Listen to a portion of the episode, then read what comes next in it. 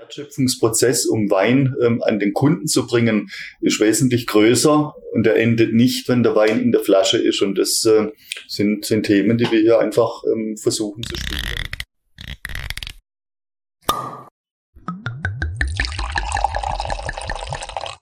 Da bin ich wieder und da bist auch du wieder. Ansonsten würdest du dieses seltsame Intro hier nämlich nicht hören. Herzlich willkommen bei Weinverkauf, dem Fachpodcast der Weinbranche. Heute aus Heilbronn und zwar war ich zu Gast beim Heilbronner Stadtmarketing, um für euch dem Thema des Stadtmarketings mal auf den Zahn zu fühlen, was das eigentlich ist, wie sich das in den letzten Jahren entwickelt hat, am Beispiel Heilbronn, aber das lässt sich natürlich auch, auch auf andere Städte und Gemeinden übertragen und wie wir Winzer und das Stadtmarketing möglichst effizient miteinander zusammenarbeiten können, um im Endeffekt viel Wein zu verkaufen. Ich bin Diego vom Weinverkauft Fachpodcast der Weinbranche.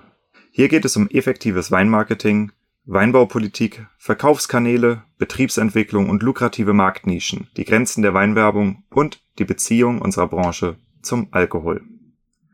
Als Weinplus-Mitglied bekommst du attraktive Kostenvorteile bei wichtigen Zulieferern der Weinbranche, kannst die Episoden schon 14 Tage früher hören und dich mit Hunderttausenden Weinkunden und Weinprofis auf der ganzen Welt vernetzen.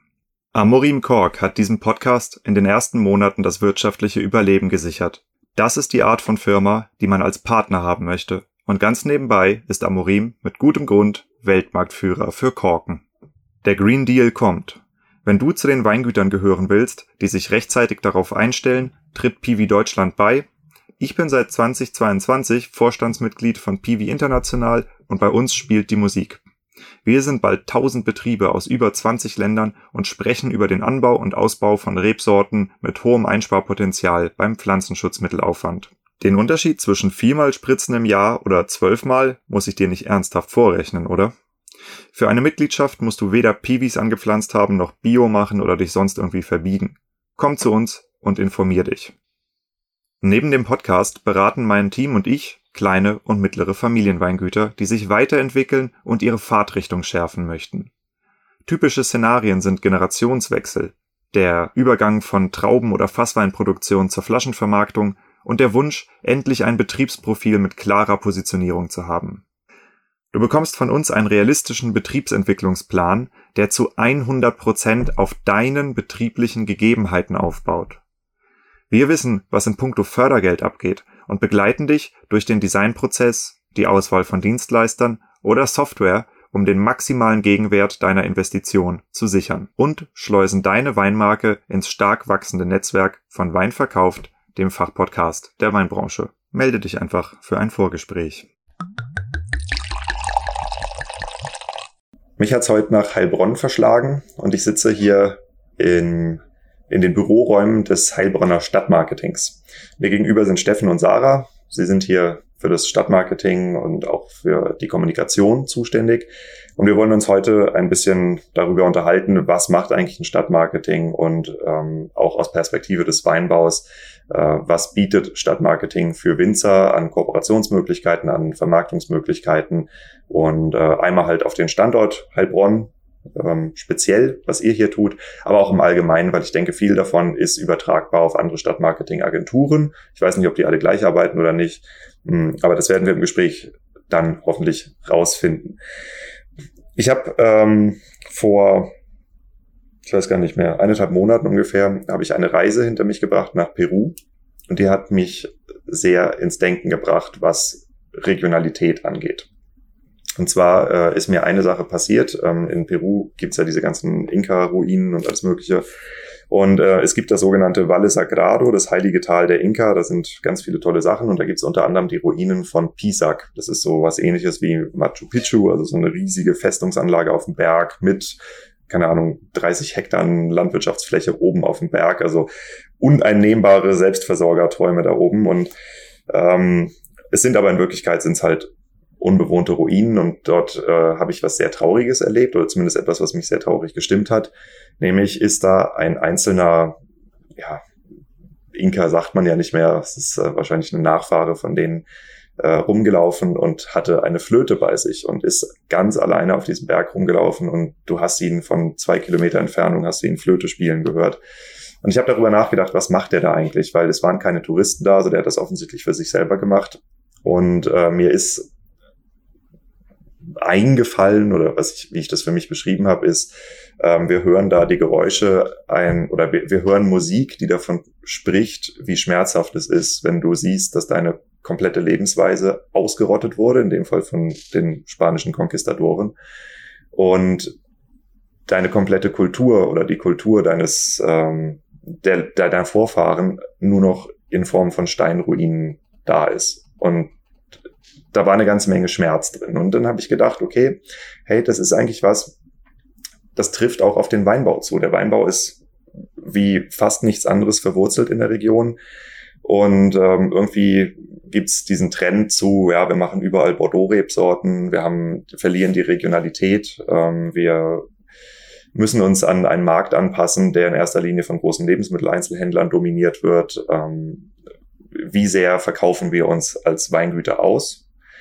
Und wie sehr ähm, ist es vielleicht auch in einem Jahrhundert, wo die Großstädte international immer gleicher werden. Also ob ich jetzt in Los Angeles bin oder ob ich in Shanghai bin, das fühlt sich nicht mehr so großartig unterschiedlich an. Ich kann überall die gleichen Burger essen, die gleichen Klamotten kaufen und die, die auf gleichen Diskos gehen, ähnliche Musik hören. Also das, das gleicht sich immer an und ist in einem Szenario, wo die Welt immer globaler wird, immer gleicher wird, vielleicht die Regionalität, die Rebsortentypizität, das Autochtone, das hier gewachsene, das einzige, was noch den Unterschied macht und das, was die Menschen immer mehr suchen werden zukünftig. Weil warum soll ich nach Shanghai fliegen, um da einen Big Mac zu essen? Mal so.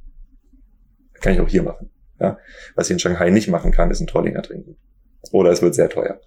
So, das sind die Sachen, die ich mir mitgebracht habe und die vielleicht auch für das Stadtmarketing und die Regionalvermarktung äh, gar nicht so uninteressant sind. Und ähm, deshalb dachte ich, ich nutze das mal als Einleitung, um euch zu bitten, mir zu erklären, was Stadt- und Regionalmarketing eigentlich beinhaltet. Bitte sehr. Ja, hallo Diego. Also ich freue mich, dass du den Weg hier nach Heilbronn gefunden hast und natürlich ähm, berichten wir gerne aus unserer ähm, Tagesarbeit, die ja sehr, sehr umfangreich ist und äh, das gar nicht in wenigen Worten ähm, zu fassen ist. Äh, was, was ist Stadtmarketing? Was heißt Stadtmarketing? Letztendlich geht es darum, die Besonderheiten einer Stadt äh, zu kommunizieren, ähm, eine Stadt erlebbar zu machen, Menschen in Bewegung zu bringen, ähm, Menschen auch die Möglichkeit zu geben, ähm, das, ein Heimatgefühl für ihre Stadt zu entwickeln aber auch äh, eine Gastgeberrolle äh, zu entwickeln für Menschen, die neu in eine Stadt äh, dann dazukommen. Und ich glaube, Heilbronn ist gerade auch exemplarisch dafür, für eine Stadt, wo sich unheimlich viel verändert, unheimlich viel ähm, äh, bewegt. Und ähm, Heilbronn wurde 2019 äh, zur Universitätsstadt ernannt. Heilbronn war 2019 Gastgeberstadt für die Bundesgartenschau. Ähm, Heilbronn ist Heimat des größten äh, deutschen Science Centers, die Experimenta, eine einzigartige Wissens- und Erlebniswelt. Und das ist alles in den vergangenen Jahren entstanden. Davor war Heilbronn, wenn man jetzt mal den Zeitraum zwischen Ende Zweiter Weltkrieg und äh, bis dann ähm, dann betrachtet, eine, ähm, eine Stadt, eine, eine Arbeiterstadt, eine, eine Industriestadt, eine Stadt, die dominiert war durch viele erfolgreiche ähm, Unternehmen, insbesondere im Bereich Maschinenbau, Elektrotechnik, Automobilbau und alles, was so dazugehört. Und erstmals haben wir dann mit der Bundesgartenschau auch gemerkt, Mensch, diese Stadt hat ja auch eine gewisse Leichtigkeit. Also dieses äh, Schaffige, was aus der Industrie kommt, äh, sich immer weiter zu entwickeln, auch das Hamsterrad immer schneller zu drehen, ähm, aus einer aus einem äh, lokalen Unternehmen ein nationales, aus einem nationalen ein internationales und aus einem internationalen Unternehmen ein globales Unternehmen zu machen. Das war das, was was viele Unternehmen hier ähm, geschafft haben. Nicht äh, umsonst sind wir hier auch das Herz äh, der Region der Weltmarktführer mit vielen erfolgreichen Unternehmen und haben aber vielleicht auf diesem Weg dorthin so ein bisschen vergessen, auch das Emotionale mitzunehmen. Ich sag's jetzt mal im Bild gesprochen, abends auf die Straße zu sitzen, ein Gläschen Wein zu trinken, auch mit den Menschen zu feiern, ähm, nicht Freitag, Mittag, Samstag, mittags äh, den, die Kehrwoche zu machen, weil sich's einfach so gehört, sondern einfach auch zu sagen, jetzt sitze ich raus auf die Straße und genieß mal. Da haben wir oftmals ins Badische oder in andere Regionen geguckt, die das scheinbar besser können. Aber mit der Bundesgartenschau wurde erstmals diese Leichtigkeit in die Stadt getragen. Die Menschen haben sich getraut, nicht nur beim Weindorf, sondern auch beim Gartenschaubesuch mit dem Glas Wein ähm, über die Gartenschau ähm, zu laufen. Und wir haben auch durch diese Bundesgartenschau nochmals verstärkt gemerkt, was diese Stadt und diese Region eigentlich zum Thema Wein äh, zu tun hat, weil Wein ist seit ähm, sagen wir, über 1255 Jahren hier in Heilbronn beheimatet. Wir sind die älteste Weinstadt in Württemberg, aber wir haben diese beiden Dinge, Leichtigkeit einer Stadt, Kommunikation einer Stadt und alles andere, was dazugehört, ähm, einfach gar nicht so ein Schaufenster gesetzt. Und die Heilbronn Marketing hat die Aufgabe, Heilbronn in Schaufenster zu setzen, Besonderheiten herauszuarbeiten. Und ähm, sagen wir, das Portfolio dessen, was wir anbieten, ist äh, ziemlich breit und, und, ziemlich groß. Wir machen Veranstaltungen ähm, vom Weindorf bis zum Weihnachtsmarkt, vom Kinderfest bis zur Handelsveranstaltung. Wir sind äh, im Bereich City Management äh, aktiv. Das heißt, wie kriegen wir Frequenzen in die Innenstadt? Wie schaffen wir Aufenthaltsqualitäten? Wie können wir ähm, den Transformationsprozess, der momentan in all unseren Innenstädten stattfindet, so gestalten, dass wir möglichst profitieren ähm, davon. Ich muss noch mal kurz rein. Das Wort, was du eben gesagt hast, was war das? Wir machen Sigi? City Management. City Management, ich habe es nicht verstanden. City, City Management. Management. Okay. Und ja, du warst dabei, City Management zu erklären, ja? Genau. Gut, okay. Jetzt. Also im City Management, wo es darum geht, äh, Frequenzen in die Innenstadt zu bringen, die Aufenthaltsqualität in der Innenstadt äh, zu stärken, auch zu überlegen, wie können wir Transformationsprozesse begleiten ähm, vom, vom Online-Handel und vom ähm, stationären Handel. Da be bewegt sich ja momentan, ähm, sagen wir, unheimlich was in unseren Innenstädten, nicht nur in Heilbronn, nicht nur in Deutschland, das ist weltweit äh, gibt es da Veränderungen. Ähm, wir sind weiterhin im Bereich Tourismus aktiv. Also so die klassische touristische Arbeit äh, von der Touristinformation, wo ich meine ähm, äh, Merchandising-Artikel über die Stadt äh, verkaufe, bis hin zum Ticketservice, aber wo auch das ganze Thema ähm, Gruppenreisen, Stadtführungen organisiert wird. Wir haben eigene Veranstaltungsstätten und äh, last not least haben wir einen Kommunikationsbereich, um genau über das zu sprechen, was auch die Stadt Heilbronn und die Region zu bieten hat und da möglichst viele Menschen auch äh, in das Wissen einzubinden äh, mhm. und in eine Entscheidungsfindung ähm, mit einzubinden, um letztendlich äh, auch nach Heilbronn zu kommen und das auch selbst zu erleben. Also Stadtmarketing ist unheimlich vielfältig. Wir sind täglich am Puls der Zeit. Äh, Stadtmarketing findet auch, äh, sagen wir, ganz, ganz arg viel natürlich in der Praxis statt. Nicht im Elfenbeinturm, wo man sich Dinge nur ausdenkt und dann ähm, anordnet, um sie umzusetzen, sondern im Austausch mit den Menschen. Und äh, täglich findet auch da quasi so ein, Nachjustieren statt, um immer so auf der Höhe der Zeit zu sein. Mhm. Ja, vielen Dank. Ich mache euch gerade mal ein kleines Geschenk, weil äh, die Buga verfolgt mich hier in Heilbronn. Ich glaube, ich habe noch nie eine Stadt gesehen, die so stolz auf ihr Buga-Gelände ist wie Heilbronn. Also das ist das Erste, was mir jeder hier empfiehlt. Und äh, ich habe darüber nachgedacht, äh, dass ihr euch ein neues Motto zulegen könnt hier als Region. Schaffe, schaffe, Blüte, schaue. Ja. Schaffe, schaffe. Dafür steht Heilbronn. Blühend, blühendes Leben war ja, ja das Motto der Bundesgartenschau. Ich glaube, das, äh, das war ja auch dann treffend äh, gefasst. Aber in der Tat, die Bundesgartenschau hat äh, bei vielen ähm, von uns hier ähm, ein, ein Umdenken ähm, beginnen lassen.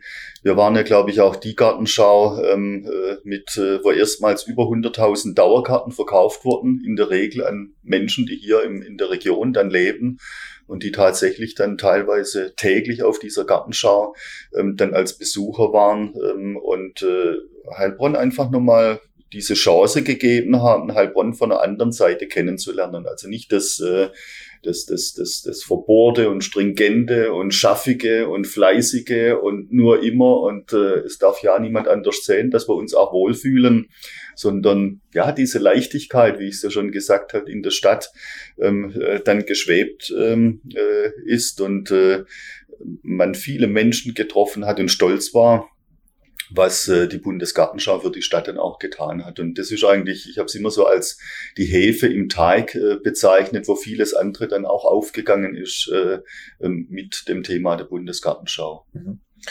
Ja, ähm, ich glaube, hier sind eine ganze Menge Themen, in die wir uns gleich noch rein vertiefen können. Ähm, ich würde sagen, wir fangen mal damit an, dass wir euch beiden kurz dem Publikum vorstellen. Sarah, was ist deine Rolle hier in der Stadtmarketing-Agentur und ist Agentur eigentlich das richtige Wort? Mm, wir sind eine GmbH, Heilbronn Marketing GmbH. Ähm, wir machen Stadtmarketing ähm, und kommunizieren für die Stadt in bestimmten Bereichen. Äh, und zwar, wir sagen oft so ein bisschen, die Soft Skills der Stadt sind unser Themengebiet, also eigentlich sehr schöne Dinge. Äh, man spricht gern über Wein, über Freizeitgestaltungsmöglichkeiten, über Veranstaltungen und ähm, touristische Angebote in der eigenen Stadt. Äh, das sind so unsere Themen. Ich äh, mache bei der Heilbronn Marketing äh, bei der Heilbronn Marketing GmbH die Kommunikation, also alles was PR und Marketing ist. Ähm, äh, liegt in meiner äh, Verantwortung. Ähm, stark, besonders stark äh, mache ich die PR-Bereiche. Ähm, also alles, was die Presse- und Öffentlichkeitsarbeit anbelangt, ist so mein Themengebiet innerhalb der HMG. HMG nennen wir uns in Kurzform. Also das heißt, du gibst PR-Berichte an Presse raus mhm. oder organisierst Events mit Journalisten oder genau, wie genau muss man deinen Arbeitsalltag genau, vorstellen? Ja, so, also wir haben eine kleine Marketingabteilung. Wir sind ein sechsköpfiges Team, da bin ich dann mit dabei. Ähm, Grafik, Online-Marketing, Social Media, der Bereich ist einer, der auch ja immer wichtiger wird. Veranstaltungskalender der Stadt läuft auch bei uns ähm, online und als Printprodukt. Ähm, und der Bereich Werbung, Anzeigen ähm, allgemein. Und innerhalb dieses Teams ähm, bin ich die Pressesprecherin. Ähm, deshalb habe ich ähm, vornehmlich auch diese Funktion, dass ich eben nach außen äh, ein Sprachrohr bin. Ähm, da muss ich mich auch oft sehr eng abstimmen mit der Stadt, weil wir, wie gesagt, ja für die Stadt kommunizieren. Die Stadt möchte ja mit einer, ein, mit einer geschlossenen Stimme auch sprechen. Ähm, das sind so die Aufgaben, die da äh, in dem Bereich stattfinden. Das ist eine sehr spannende Aufgabe. Ähm, ich glaube generell sowieso und auch mit den Themen sich zu beschäftigen, ist grundsätzlich was sehr äh, Angenehmes. Äh, natürlich haben wir auch mal nicht so angenehme Themen, klar, logisch, wenn die falschen Fragen gestellt werden von der Presse. aber ähm, also du meinst die interessanten Fragen? Die eigentlich interessanten vielleicht, manchmal vielleicht auch nicht, aber ja, klar, genau. Und ähm, ja, also das äh, ist wirklich ein spannender Bereich, aber gerade auch äh, hier in Heilbronn jetzt, wie Steffen gerade schon eingangs gesagt hat, dadurch, dass sich so viel Neues entwickelt in so rasanter Zeit, ähm, ist es noch ein bisschen spannender, als glaube ich, wenn man jetzt Stadtmarketing in Heidelberg machen würde. Ist jetzt mal ähm, meine These. Uh, jetzt werden hier die schweren Geschütze aufgefahren. Ich glaube, Heilbronn kriegt bald einen internationalen Flughafen, wenn ich mir das so anhöre. Tja, wer weiß. auf, auf dem Neckar. so, ein, so ein Ami-Flugzeugträger, der hier hingestellt wird. Ähm, Steffen, bitte, du einmal. Wer bist du, was machst du? Naja, ich bin, äh, ich, ich würde mal so anfangen, ein Kind äh, der Stadt, der Region. Ich bin in Heilbronn äh, geboren, bin hier ähm, äh, zum Kindergarten gegangen und äh, äh, so die erste Sozialisierung habe ich hier in Heilbronn erfahren und habe eigentlich über mein ganzes Berufsleben auch nie den Draht zu meiner Heimatstadt Heilbronn ähm, losgelassen. Ich habe hier mein Abitur gemacht, ich habe dann ein, ein, duales Studium gemacht äh, im Bereich äh, Zement und Energieversorgung habe äh, mal eine Diplomarbeit geschrieben, die sich mit der Imagekampagne der Zementindustrie auseinandersetzt. Äh, Beton, es kommt drauf an, was man draus macht, was irgendwie auch so zu meinem Lebensmotto ähm, dann wurde. Ich war ähm, Beton. Beton, äh, es kommt drauf an, was man draus macht, genau. ähm, und ähm, ich war dann äh, zehn Jahre auch äh, beruflich in, in dieser Branche unterwegs. Äh, da ging es immer darum, Kommunikationsplattformen zu schaffen, einen Austausch zu schaffen, und auch immer vor dem Hintergrund, naja, äh, Beton ist nicht eine Einzeldisziplin. Aber jetzt mal im Ernst, also wenn man in der Betonbranche unterwegs ist, ist man eher in Heidelberg, oder? Naja, Heidelberg äh, war äh, mit einer meiner Gesellschafter, als ich hatte für einen äh, quasi Verband gearbeitet, wo alle in Süddeutschland ansässigen Zementhersteller ähm, Gesellschafter waren. Und ähm, so dieses Thema Gemeinschaftsinitiativen, ein, ein Board von Verantwortlichen und Gesellschaftern, das sind Dinge, die mich eigentlich seit Beginn auch in meinem Berufsleben begleitet hatten. Ich war dann auch äh, über fünf Jahre in dieser Rolle in den neuen Bundesländern unterwegs, habe da vieles gesehen zwischen 94 und 1999, als äh, der Umbruch innerhalb Deutschlands dann stattgefunden hat. Kam dann ähm, nach fünf Jahren Pendeln zwischen Heilbronn wieder zurück nach Berlin, habe hier die regionale Wirtschaftsförderung aufbauen dürfen, ähm, unter der Marke, unter dem Label äh, Heilbronn Franken, die Region der Weltmarktführer, habe mich da schon viel auch mit touristischen Themen, mit äh, Vermarktungsthemen für die Region, mit Fachkräftegewinnung ähm, etc. beschäftigt und äh, habe mich dann irgendwann in meiner beruflichen Mitte äh, empfunden, wo ich überlegt habe, nochmal was völlig anderes zu machen ähm, und äh, ich hatte damals tatsächlich äh, in Gedanken, ähm, äh, zur Bundesgartenschau zu gehen oder äh, für die Experimenta Gutes tun zu können oder auch in der Handwerkskammer Gutes machen zu können. Und der damalige Oberbürgermeister sagte mir zu mir, der über meine Veränderungswünsche informiert war, ähm, ich mache nicht eine Baustelle auf und die andere zu, mach du mal äh, das hier weiter. Und in der mir eigenen Art bin ich mir aber dann trotzdem treu geblieben und bin aus diesem Umfeld ähm, ausgebrochen, war dann äh, in der Personalberatung im Bereich Fachkräftegewinnung wieder tätig in Düsseldorf, was mir aber überhaupt nicht gefallen hat, weil das eher so was nach innen gewandtes war und wo man Wissen, das man hat, äh, eher nicht teilt, sondern nur für sich ähm, verwendet, um die richtigen äh, Fachkräfte, Führungskräfte fürs Unternehmen zu bringen.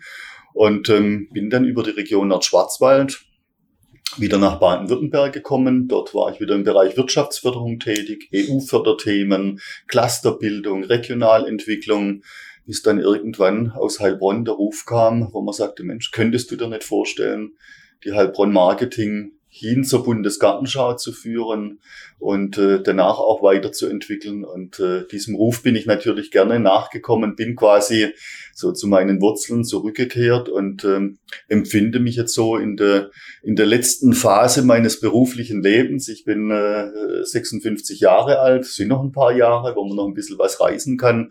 Aber ich glaube, das ist so diese ähm, äh, Schlussgerade, wo ich gerade sehr, sehr viel auch wieder zurückgeben kann von dem, was ich draußen irgendwo ähm, gesehen habe und was wir hier in Heilbronn auch gemeinsam dann äh, einsetzen und entwickeln können. Okay, super, danke. Ich glaube, das war ein sehr guter Übersicht, eine sehr gute Übersicht darüber, was ihr hier eigentlich tut. Und äh, ich habe verschiedene Themen, in die ich äh, rein möchte. Ähm, Stadtmarketing ist wahrscheinlich ein sehr, sehr, sehr großes Feld. Und die Frage ist eben, an wen vermarktet man was? Vermarkte ich jetzt Heilbronn international oder verkaufe ich die Veränderung der Stadt äh, ihren eigenen Bürgern? Weil es soll ja durchaus Leute geben, die die eine Stadt als etwas Statisches betrachten äh, und sagen, oh, das ist nicht mehr mein Heilbronn. Ja? Ähm, also solche Menschen gibt es ja auch überall. Ähm, das sind wahrscheinlich Probleme, mit denen ihr konfrontiert seid. Auf der anderen Seite ja, hier tut sich halt auch richtig, richtig viel. Äh, ich würde das Ganze heute ein bisschen eingrenzen auf das Thema Wein. Und ähm, da gibt's ja jetzt verschiedene Sachen, die äh, nicht ganz unwichtig sind. Also zum einen ist es so, ähm, es gibt ein gewisses Imageproblem in Württemberg. Also ich habe, ich versuche Württemberger Weine manchmal zu verkaufen außerhalb von ähm, Württemberg und das ist gar nicht so einfach. Wir haben das Thema Trollinger. Das gestaltet sich relativ ähnlich. Wobei ich sagen muss, dass ich ihn mittlerweile für mich entdeckt habe, aber das liegt auch daran, dass der Trollinger Stil sich verändert. Ähm, wir haben das Thema Weintourismus, wir haben äh, das Thema Weindorf, Weihnachtsmarkt, alles Mögliche, was hier äh, regional oder auch überregional irgendwie um Wein spielt. Und ähm, da würde mich interessieren, was sind denn von der, vom Stadtmarketing aus die Fokusthemen, wenn es um Heilbronn als Weinregion geht?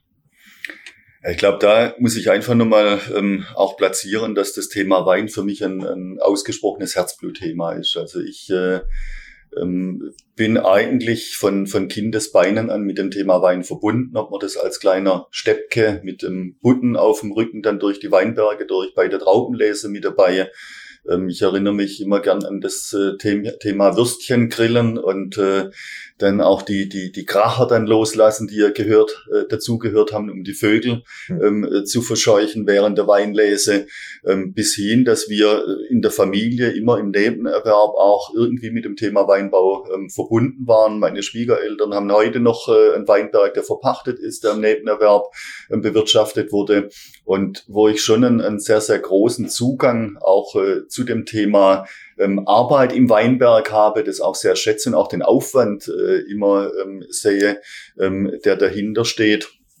Und umgekehrt, ich hatte es gerade im Vorgespräch ähm, auch gesagt, ich weiß gar nicht, ob man das so sagen darf, äh, dass ich äh, seit 18 immer irgendwie, seit ich Wein trinken darf, auch mit dem Thema Wein in Berührung bin, was äh, Du durftest äh, das sogar seit durfte, 16 schon. Ich, ich, ich durfte das dann äh, probieren und äh, so wie man es damals vor 30, 40 Jahren dann begonnen hatte mit den eher lieblichen Sorten, ähm, Müller-Thurgau und Kerner, ähm, oder ähm, der Asti äh, Cinciano, äh, der italienische Sekt Secco.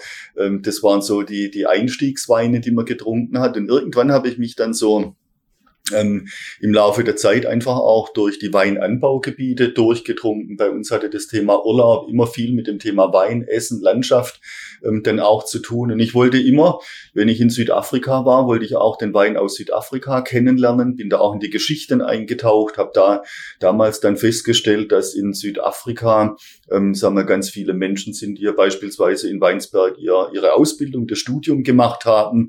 Ähm, viele junge Winzer ähm, von hier gehen nach Südafrika, kommen wieder mit Anleihen der Arbeit zurück ähm, und setzen das hier im Weinbau um. Also da stecken ja unheimlich spannende Geschichten dahinter und Heilbronn als die älteste Weinstadt in Württemberg. Seit über 1255 Jahre wird hier Wein angebaut ähm, und ähm, wird auch sagen in unterschiedlicher Art und Weise mit dem Wein umgegangen. Ähm, spielt natürlich hier eine ganz, ganz bedeutende Rolle. Und äh, ein Stadtmarketing ohne Wein ähm, ist undenkbar. Aber ich wollte auch sagen wir, die nächste Qualitätsstufe ähm, dann gehen, dass wir nicht nur sagen, na ja, es ist halt so, ähm, sondern ähm, dass wir auch in der Qualität und in der Vielfalt des Angebotes über ein ganzes Jahr was anbieten, auch die Menschen mitnehmen hier und bewusst zu machen. Mir ist das eigentlich so ähm, nochmals viel, viel stärker bewusst geworden, was diese Region eigentlich zu bieten hat, als ich nach Berlin gependelt bin. Also einmal habe ich natürlich auch dort stolz erzählt, wo wir herkommen. Der, äh, der Betriebsausflug mit meinem Berliner und Leipziger Kollegen war nach Heilbronn, äh, um äh, aufs Weindorf zu gehen, das ich stolz äh, gezeigt hatte. Und wenn ich dann so Freitagmittags dann aus der, auf der Autobahn ähm, von Richtung Nürnberg auf Heilbronn zugefahren bin und dann kurz vom Weinsberger Kreuz rechts und links die Weinberge da waren, dann ist mir das Herz aufgegangen und dachte, Menschenskind, wenn wir Heilbronner nach Südtirol fahren, dann finden wir das cool. Wenn wir über den Brennerpass fahren und das sind die Weinberge rechts und links, aber der Heilbronner selbst weiß eigentlich gar nicht, was er hier ähm, zu bieten hat. Es ist das größte zusammenhängende Rotweinanbaugebiet in Deutschland direkt an der Autobahn. Ähm, äh, wir leben davon ähm, äh, hier, wir gehen damit um, aber wir schätzen es vielleicht noch nicht so, wie das sein sollte. Und das war so, sag mal, das, das Hauptthema, was ich sagte, Mensch, Heilbronn hat da wirklich eine riesige Chance, das auch mit aufzunehmen. Und so haben wir relativ frühzeitig, auch als wir an die Markenbildung der Stadt Heilbronn rangegangen sind, haben wir gesagt, es geht einmal um das Thema Wein, es geht um das Thema Wasser, das ist der Neckar ich, äh, der mitten durch die Stadt fließt. Und es geht um das Thema Wissen, die Experimenta und dann im übertragenen Sinne natürlich auch alles, was am Bildungscampus passiert. Also die drei Ws sind das, was Heilbronn ähm, beschreibt. Wein, Wasser, Wissen. Und äh, es ist zunächst mal wichtig, die Menschen hier als Multiplikatoren zu gewinnen, aber nicht, äh, sagen wir, verbissen zu sagen, Mensch, ihr müsst doch und versteht ihr das nicht, sondern durch Erlebnisse mit dem Thema Wein ähm, zu Multiplikatoren zu machen, die dann stolz auch weitererzählen, Mensch, komm mal nach Heilbronn, hast du schon gesehen und wir haben doch. Und äh, sagen wir, dass das Thema Wein einfach ganz selbstverständlich sichtbar auch in der Innenstadt wird. Und das ist für mich, sagen wir mal, der Kern ähm, des Stadtmarketings eine Stadt erlebbar machen, auch authentisch erlebbar ähm, machen, was sie da ähm, zu bieten hat, nicht irgendwelchen Kunsthonig in eine Stadt zu bringen, sondern das, was als endogenes Potenzial, also von innen heraus eine Stadt zu bieten hat, das auch sichtbar zu machen und äh, und äh, die Menschen da mitzunehmen. Also ich bin das erste Mal vor einem Jahr nach Heilbronn gekommen. Ich habe keine Ahnung, ob ihr etwas getan habt, was die Stadt verändert hat, weil ich kenne sie erst in dem Zustand, wie sie jetzt ist. Ähm, bringt doch mal ein paar Beispiele von Veränderungen oder von Aktivitäten, von Festen, von Maßnahmen, die ihr ergriffen habt, die man sich hier angucken könnte, falls man denn dann zur richtigen Zeit am richtigen Ort ist. Also wir hatten früher, war in der Regel ähm, das Heilbronner Weindorf als eines der Top Ten Weinfeste in Deutschland mit äh, ja, zwischen einer Viertelmillion und 300.000 Besuchern, zehn Tage, elf Tage mitten in der Innenstadt eigentlich dieses Trägermedium, wo, wo man sich ausgetauscht hat. Ähm, wir hatten gerade in diesem Jahr ähm, auch das 50. Jubiläum äh, gefeiert, waren sehr, sehr glücklich, dass es nach zwei Jahren Abstinenz jetzt wieder stattfinden konnte. Und ähm, wir haben das Weinlesefest, äh, das eine Woche später stattfindet, so quasi als Erntedank oder Auftakt für die Weinlese. Verschiebt sich ja auch was durch das Zeitfenster, wann die Traubenlese ähm, dann stattfindet. Und es gab das Traubenblütenfest im Frühling. Aber ansonsten war eigentlich nicht viel auch im Stadtbild durch das Thema, vom Thema Wein erlebbar. Und äh, wir haben, ähm, was jetzt so ähm, die, die Möglichkeit, auch das Produkt äh, zu erleben, vieles auch in das, äh, in das Stadtbild mit reingebracht, ob das im gastronomischen Bereich ist. Wir haben heute viele Weinbars, äh, wir haben gastronomische Betriebe. Wir haben jetzt ganz aktuell ähm, die Sit Weinbar äh, eröffnet im Deutschhof. Äh, da habe ich eine Auswahl aus 100 verschiedenen offenen Weinen auszuwählen. Ist wirklich eine, eine richtig coole Experience, wo man äh, schluckweise aus ähm, ähm, ähm, äh, Geräten sich den Wein selbst dann auch zapfen kann, ähm, äh, sind junge Unternehmer, die ursprünglich in Heilbronn studiert haben, dann nach Stuttgart gingen, wie das so oft war. Wir haben die jetzt wieder zurückgeholt, um einen Teil ihres Erlebnisses auch in Heilbronn dann stattfinden zu lassen. Wir haben Veranstaltungen verändert. Für mich war auch wichtig, dass äh, nicht nur punktuell und wenn man zufällig dann da ist, das Heilbronner Weindorf stattfindet, sondern der Wein erlebbar wird äh, in der Heilbronner ähm, äh, Innenstadt und am Stadtrand, wo die Weingüter heute sind. Und äh, so haben wir den äh, Heilbronner Weinsommer kreiert, der ganz im Kleinen begonnen hatte, Donnerstagabends beim Abendmarkt auf dem Marktplatz, wo wir das Thema Wein und, und Gastronomie miteinander verknüpft haben. Es gibt die Jungwinzervereinigung Weinimpuls, die auch sagt, Mensch, wir wollen sichtbarer werden, wir wollen uns zeigen. Und es war eine wunderbare... Habt ihr mit denen was zu tun? Wir sind, naja, sehr eng mit denen im Austausch. Äh, wir erleben die als einen sehr aktiven Teil ähm, der Branche, die auch manchmal sehr unkonventionell an Themen rangehen und die auch ähm, spontan ähm, Dinge umsetzen, also wo man nicht äh, ein halbes Jahr vorher planen muss und wo man Montag sagt, Menschenskind, Wochenende wird schön Wetter, machen wir eine Pop-up-Weinbar im Weinberg oder auf dem Weingut. Und äh, da haben wir inzwischen, sagen wir, ganz tolle Gesprächspartner, die einfach auch diesen verrückten Weg mitgehen und, äh, und dann diese Spontanität auch mit umsetzen.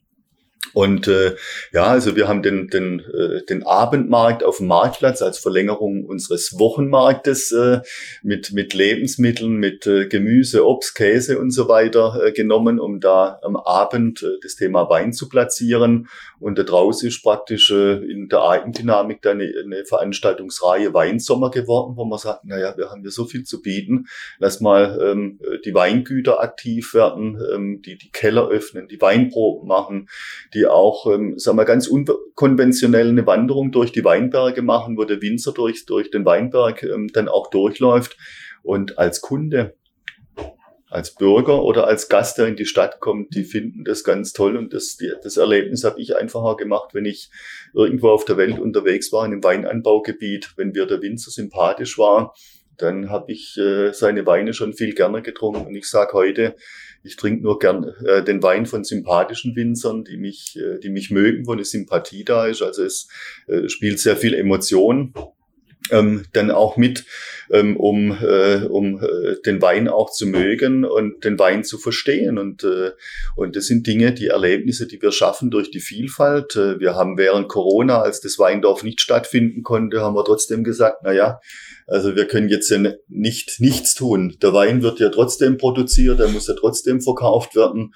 Und genau das haben wir dann auch als Chance genutzt, um zu sagen, jetzt lass mal in der komprimierten Form ähm, den Weinsommer stattfinden, genau während des Zeitraumes des Weindorfes. Und wir haben den Titel geschaffen, Weindorf Auslese also komprimiert das Beste ins Schaufenster zu stellen, die Auslese, wie ja auch im Wein, das ein Qualitätskriterium ist. Und wir hatten im Jahr 2020, ich weiß gar nicht mehr, 400 verschiedene Veranstaltungsangebote an über 50, 60 Orten im gesamten Stadtgebiet. Und äh, die Heilbronner Bevölkerung ist dorthin gegangen, hat es wahrgenommen, ähm, hat es kommuniziert, hat Freunde eingeladen, nach Heilbronn zu kommen. Und plötzlich hat man gemerkt, Mensch, es ist ja nicht nur die Pfalz, die Mosel, ähm, äh, der Raum Südbaden, der was zum Thema Weintourismus zu bieten hat, oder die Wachau oder die Steiermark. Nein, auch Heilbronn hat da ganz viel ähm, zu bieten. Und äh, an den Themen werden wir auch weiterarbeiten, um einfach das Angebot sichtbar zu machen als Unterstützung für die Weingüter, für äh, die Weinbaubetriebe. Aber umgekehrt müssen einfach beide Seiten zusammenpassen. Äh, wir können nichts machen, was die Weinbaubetriebe nicht unterstützen würden, aber wir können das gemeinsam befeuern. Die müssen den Wein produzieren, die müssen sichtbar sein die müssen mit Herzblut ähm, ihr Produkt äh, ähm, äh, vermarkten, darstellen wir schaffen die Plattform dazu. Und ich glaube, das äh, gelingt uns in Heilbronn ganz, ganz gut, dass wenn heute ein Gast am Samstagnachmittag in der Stadt ähm, ist, dass er auch äh, die Produkte sieht und ob es dann der Metzger oder ähm, der gastronomisch kann ich ein, ein, Fläschchen Wein dann auch mitnehmen. Ich kann auch probieren. Es gibt viele offene Weine und äh, das ist das, was man einfach auch, ähm, sag mal, wo wir dran weitermachen ähm, müssen, um uns, äh, sagen wir, in unserem Profil ähm, auch da weiterhin viel, viel stärker sichtbarer zu machen. Mhm. Sarah, ich würde ähm, dir noch mal eine Detailfrage stellen und zwar, du hast vorhin erklärt, dass du in dem PR-Bereich unterwegs bist. Mhm. Und ich, wenn ich das so richtig verstehe, dann hast du die Hand auf die ganzen Werbeinstrumente, die die Stadt selber einsetzt, aber die sie auch zur Verfügung stellen kann. Mhm.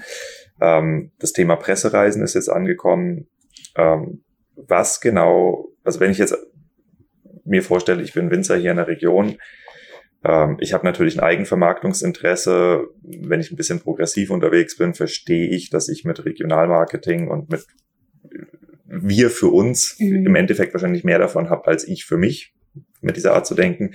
Was genau kann ich bei euch äh, bekommen? wovon mein Weingut profitiert, was kann ich machen, äh, kann ich Werbung schalten, kann ich mich an euch wenden und irgendwo mitmachen bei Aktionen, gibt es Pressereisen, gibt es Sommelierveranstaltungen, gibt es Exportveranstaltungen, was genau tut ihr eigentlich mhm. äh, in, in dem nicht so offensichtlichen Bereich? Mhm. Ja, also das ist richtig, es gibt viele Möglichkeiten. Ähm, wir haben viele Plattformen, die wir regelmäßig bespielen und da äh, Wein, Wasser, Wissen so unser Fokus ist, gibt es auch schon relativ viele ähm, Angebote, die wir von uns aus ähm, aufgreifen. Also wir sind, ähm, die Weingüter kommen teilweise gar nicht unbedingt auf uns zu und sagen, wir würden gerne bei euch über Social Media Heilbronn erleben heißen, heißen unsere Kanäle, mhm.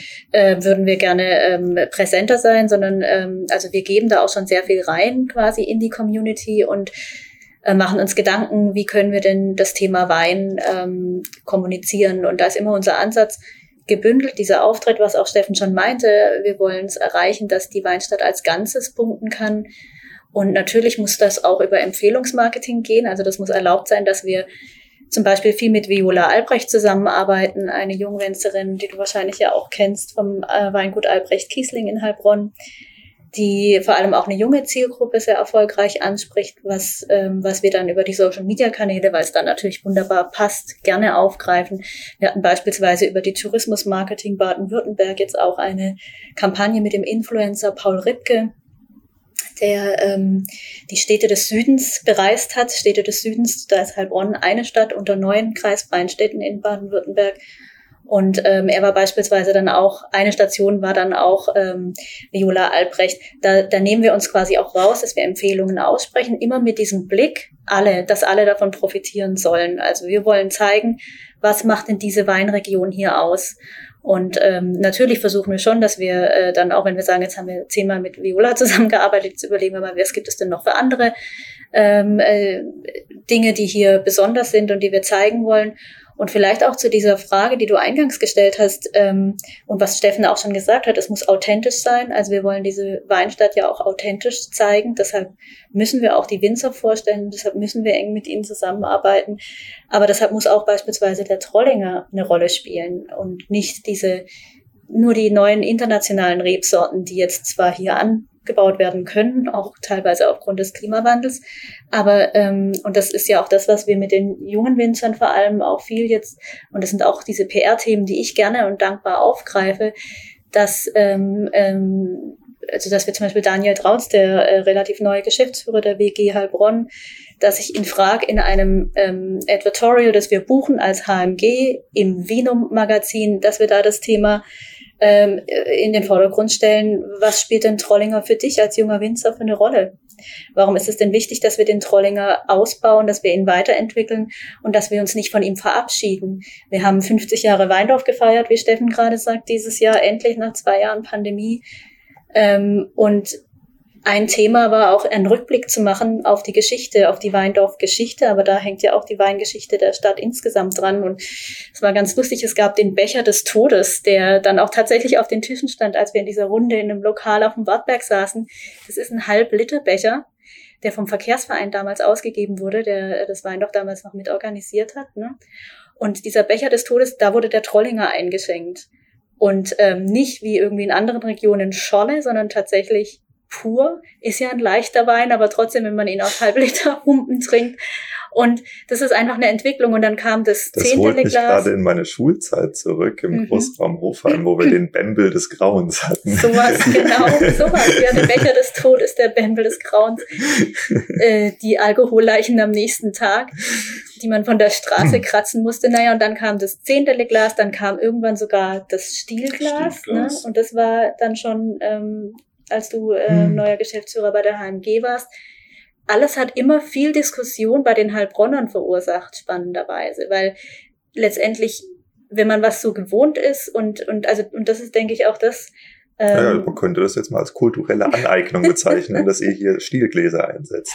Ja, ich glaube, das gibt's gar nicht so viele Wein, äh, Weinstädte und Wein, Weinfeste, die die das vor uns gemacht haben. Also da waren wir schon äh, ziemlich früh mit dabei. Und sagen wir, es, es gibt ja immer unterschiedliche Arten von Stielgläsern, so wie Sarah gerade sagte, vom, vom, vom großen äh, behäbigen Glas, wo viel getrunken wurde, äh, hin dann, dass ich jetzt auch mit einem ne, mit einem feinen äh, Glas einfach auch die Nuancen des Weines schmecken mhm. kann.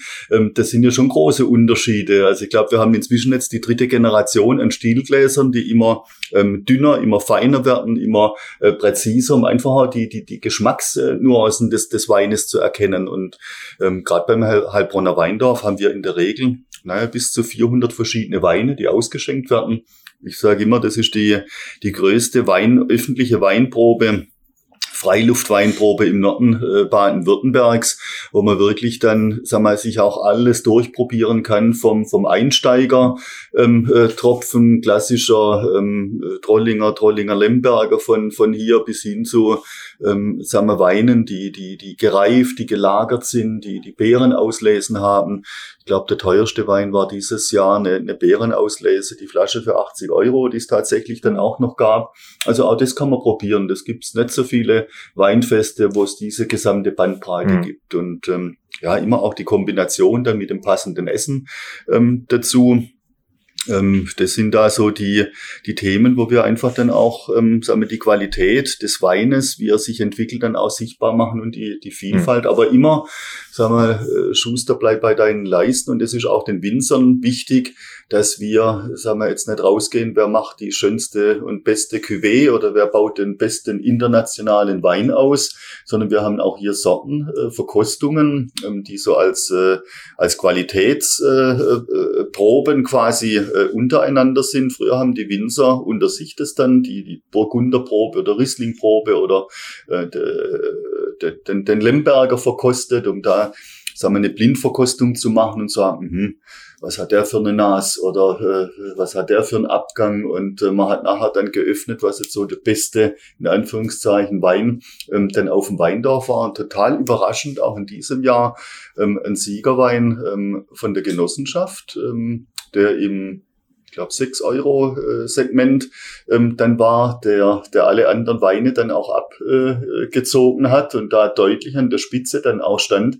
Also das sind dann schon so Überraschungselemente, wo man dann auch sieht, also nicht nur der teure Wein ähm, kann was, sondern auch ein, ein äh, jetzt ich, das Gänsefüßchen sieht man nicht, ich sag's dazu, mhm. ähm, ein, ein, ein, ein Massenwein, der eine Genossenschaft produzieren muss, weil sie einfach einen ganz anderen Anspruch und ein ganz anderes Umfeld hat und auch im Lebensmitteleinzelhandel viel, viel stärker punkten muss, als das sich der Privatwinzer ähm, dann gönnen kann der aber dann in der Gunst ganz, ganz weit ähm, dann auch vorne liegt. Ähm, ihr macht hier ein paar Themen auf, in die ich sowieso noch rein wollte. Und zwar, also, was muss man als Winzer mitbringen, um für ein Stadtmarketing interessant zu sein? Oder um es mal anders auszudrücken, wie wählt ihr eigentlich aus, mit wem ihr zusammenarbeitet? Weil jetzt mal blöd gesagt, Viola, mehr Culpa, aber ähm, wenn ich dastehe als junges, vorzeigbares Mädel, Jungwinzerin, da habe ich andere Punkte, als wenn ich als Genossenschaft hier stehe. Aber die Genossenschaft vertritt einen wesentlich größeren Teil des regionalen Weinbaus. Ja, mhm. hat aber deutlich weniger Marketing-Appeal. Also ich glaube, auch da hat sich in den letzten Jahren sehr, sehr viel verändert. Und wenn man jetzt gerade mal ähm, äh, auch die Genossenschaftskellerei Heilbronn äh, betrachtet, die größte Einzelgenossenschaft in Deutschland, über 1400 Mitglieder, ähm, äh, etwa 1400 Hektar Wein, äh, die bewirtschaftet werden von den Mitgliedern, inzwischen im Stadt- und Landkreis ähm, Heilbronn.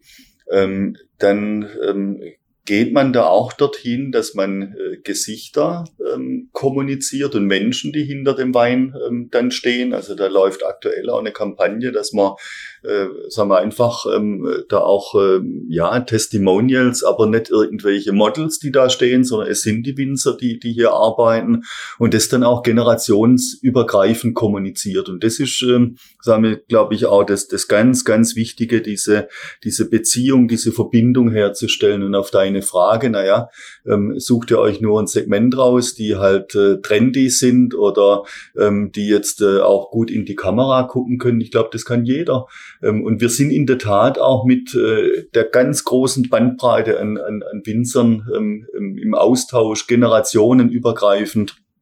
Wir haben, glaube ich, auch eine total einmalige Situation in Heilbronn, dass wir ja in den Hochschulen schon seit vielen Jahren, einmal die Hochschule Heilbronn, das Thema ähm, Wein Weinbautechnik, ähm, äh, Weinmanagement ausbilden. Wir haben jetzt an der dualen Hochschule die Food Manager und haben äh, jüngst jetzt auch den, den Studiengang Weintechnologie Management zusammen mit dem Staatsweingut in Weinsberg. Also da haben wir Menschen aus, äh, ja, aus aller Welt, die hierher nach Heilbronn äh, kommen und äh, viele Generationen, die sich mit dem Thema Wein hier beschäftigen und die binden wir auch mit ein. Wir schaffen, wir geben denen Plattformen, wir schaffen Plattformen, damit die sichtbar werden. Wir äh, begleiten äh, Praktikas, äh, Abschlussarbeiten, Semesterarbeiten und ähm, ja, und sind einfach auch in den Weingütern draußen präsent und, und, und freuen uns einfach, wenn jeder jeder so, äh, der einen Beitrag leisten kann, seinen Beitrag ähm, auch leistet. Und letztendlich geht es darum, das Gemeinschaftsgefühl auch zu stärken. Hm. Ein Beispiel daraus, äh, auch eine, glaube ich, eine Besonderheit, die wir in Heilbronn haben, hm. ist die, die sogenannte Weinvilla. Zunächst mal nur ein gastronomischer Betrieb, äh, äh, wo man hingehen kann und äh, gut essen kann, regionale Speisen ähm, bekommt und eine Vielfalt an Weinen ähm, äh, dann auch bekommt. Aber die Idee, die dahinter steht, ist eigentlich viel äh, faszinierender für mich.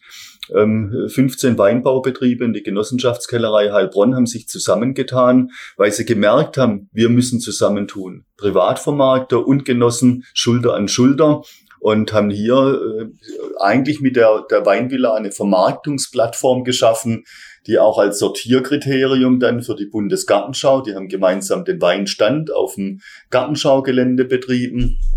Ähm, sie betreiben heute direkt an der Neckerbühne ähm, den Weinpavillon, ähm, äh, der ähm, so auf halbem Weg zwischen äh, Bildungscampus und Innenstadt äh, dann liegt und wo eine multikulturelle Stadtgesellschaft sich austauscht und alle vier Wochen ein neues Weinsortiment ähm, aus der Stadt äh, bekommt, wo wir dann auch, äh, sagen wir, mit den Foodmanagern der Dualen Hochschule äh, begleitende Speisen entwickeln, um das Thema äh, Food Pairing ähm, dann auch in die Köpfe zu bringen, welcher Wein und welches Essen ähm, passt dann, ähm, dann also auch jetzt zusammen. Mal blöd gesagt, ihr macht doch nur Maultaschen. Na, es sind längst nicht nur Maultaschen. Ich erinnere mich äh, beispielsweise Es gibt ähm, einen Maultaschensalat. ähm, an die, an, es ist auch, Ochsenmaulsalat gab es tatsächlich. wollte ich gerade sagen, bei einer Pressereise entstanden, wo wir sagten, komm, wir gehen an die Hochschule ähm, und, und, und, und äh, welche Speisen könnt ihr Foodmanager entwickeln, die zum, zum regionalen Wein passen? Und da ist tatsächlich dann der Ochsenmaulsalat 2.0 dann rausgekommen, also faszinierend äh, hingerichtet mit, äh, ähm, mit äh, sagen wir, asiatischen Anleihen, was die Gewürze betrifft und einfach richtig cool. Und man hat gemerkt, der Ochsenmaulsalat und äh, ein Ursprung Trollinger ähm, ein, ein, äh, passt wunderbar zusammen. Und es sind beides Produkte, die von, von hier sind. Und sagen wir, Ochsenmaulsalat ist ja auch was, was vielleicht jetzt heute, ähm, sagen wir, Kinder äh, insbesondere oder auch Frauen dann sagen, i Ochsenmaulsalat, aber nein, genau, das sind ja auch die Themen, dass wir jetzt ein Rind vom Kopf bis zum Schwanz dann auch verarbeitet und nicht nur die Filetstückchen rausschneidet, äh, ähm, äh, die man dann auf, auf den Grill legt, sondern äh, sagen wir, das einfach ganzheitlich und regional und auch viel bewusster mit den, den Lebensmitteln umgeht. Und für uns war einfach der Wein so ein Trägerelement ähm, dafür. Und ich glaube, wir stehen da auch erst am Anfang, was man da alles machen kann und das Bewusstsein ähm, dann dafür schaffen kann. Und ähm, ja, das äh, ähm, Wein ist für uns immer wieder ein Thema, ähm, f- über, d- an dem man nicht herumkommt und wo Hm. wir versuchen auch viel am Wein dann auch mit, mit anzuhängen und ähm, auch nochmal auf die Winzer zurückzukommen, auch was hat sich da verändert, wenn man heute eine Besenwirtschaft betrachtet. Ich bin zwar immer froh, wenn es noch die klassischen Besenwirtschaften von früher gibt. In jedem Tisch sind noch mindestens fünf Plätze frei weil man zusammenrücken kann, nicht weil es so leer ist. Ähm, und äh, dass auch die, die regional typischen Speisen, Besenwirtschaft ist ja entstanden ähm, äh, äh, vor vielen hundert Jahren, dass man sagt, ja, ihr dürft den eigenen Wein ausschenken und dürft ein Produkt zum Essen anbieten, das ihr selbst produziert. Dann müsst ihr keine Steuern zahlen ähm, davon. Und das hat sich ja bis heute ähm, äh, dann auch beibehalten. Und da ging es auch um die regionalen Produkte. Und ich glaube, da kann man so viel, äh, äh, auch feine Dinge heute auf den Teller bringen. Und äh, ja, gerade in der Zeit, in der wir heute unterwegs sind, wo natürlich jeder aufs Geld äh, guckt, ist Besenwirtschaft nicht nur eine preislich äh, attraktive ähm, Alternative, ähm, sondern ähm, ja, ich kann ganz viel Regionalität äh, dann auch spüren oder das Thema Gemeinschaft. Also ihr, ihr könnt Deutschland äh, vor der Inflation schützen, indem ihr mehr Besenwirtschaften vermarktet. Ich würde gern nochmal zurückrudern. Und zwar, du hast eben ähm, über, die, über das Essen gesprochen im Kontext von einer Pressereise. Könnt ihr mir bitte mal einen Einblick geben, wie funktioniert eine Pressereise? Was genau sind das Themen? Sind das nur Journalisten oder sind das auch neue Medien, die da, ihr da einladet? Und wie kann man das als Winzer für sich nutzen? Weil das sind ja wirklich offensichtlich massive Multiplikatoren. Mhm. Ja, also die größte Weinpressereise, die wir bisher gemacht haben, ist auch in der Corona-Pandemie hat die stattgefunden. Das war äh, zur Weindorf Auslese. Das ist dieses Alternativformat gewesen, was Steffen gerade schon ähm, angesprochen hat. Ähm, das dezentral aufgebaut war im Vergleich zu diesem Weindorf, wie wir es sonst in Heilbronn haben, rund um das Rathaus mit ähm, 100.000 Menschen vor Ort sozusagen, ähm, haben wir jetzt äh, dezentral und da waren die Weingüter noch viel mehr in der Pflicht oder wir haben sie auch in die Pflicht genommen und ähm, ähm, äh, Steffen ist auf sie zugegangen und hat gesagt, lasst uns das trotzdem machen, lasst uns trotzdem da sein für die Besucher, für die Kunden und zeigen, äh, dass wir eben auch vor Ort äh, Veranstaltungen machen können. Und das ist dann auch wirklich gut gelungen. Es waren, glaube ich, 144 ähm, Veranstaltungsformate an eben diesen 55 Orten. Und wir haben ähm, da alles Mögliche dabei gehabt und das war wirklich toll zu sehen. Also auch zu der Frage, was, was muss ein Weingut mitbringen, damit das Stadtmarketing es aufgreifen kann. Also eben Angebote, Tourist, dieser touristische Blick, den beschwört Steffen auch immer so mantramäßig. Ähm, wir machen auch äh, regelmäßig, sind wir im Austausch, wir haben dann in der Pandemie Wengerter Zooms, so ist unser interner Begriff dafür ähm, äh, entwickelt, dass wir die Weingüter wirklich dann auch digital an den Bildschirm geholt haben, gesagt haben, schaut mal, was könnten wir alles machen, was passt zur Stadt, also Beispiele, auch Best Practice Beispiele. Ah, das heißt, ein Wengerter Zoom, das ist eine Veranstaltung zwischen euch und den Winzern, wo ihr praktisch plant genau. oder mal guckt, was für Ressourcen haben wir hier eigentlich, die Wo noch wir uns per Zoom mhm. ausgetauscht haben und beispielsweise jetzt die Weindorf Auslese das Programm äh, geplant, mhm. weil wir okay. uns nicht persönlich okay. treffen mhm. konnten. Genau. Ja, oder, oder Inspiration geben wollten, was könnte man denn in so einen Weinsommer, also ein Format, das jetzt dauerhaft in Heilbronn etabliert wurde, was könnte man denn äh, touristisch anbieten, ähm, das den ganzen Sommer über, ähm, was, was sind da Möglichkeiten? Genau, und jetzt äh, während dieses, dieser Weindorf-Auslese, ähm, das war wirklich der tatsächliche Weindorf-Zeitraum, also elf Tage im September, haben wir dann komprimiert, also komprimierter als beim Weinsommer, wirklich jeden Tag, weiß nicht, wie viele kann man jetzt statistisch ausrechnen, äh, Angebote gehabt und ähm, haben auch als Heilbronn Marketing GmbH ähm, zehn Formate selbst in die Hand genommen, große Weinproben mit auch wichtigen Multiplikatoren, die wir eingeladen hatten. Ähm, Staatsweingut Weinsberg und äh, Nathalie Lumb als Sommeliere war mit dabei und ist seither auch fest mit dabei.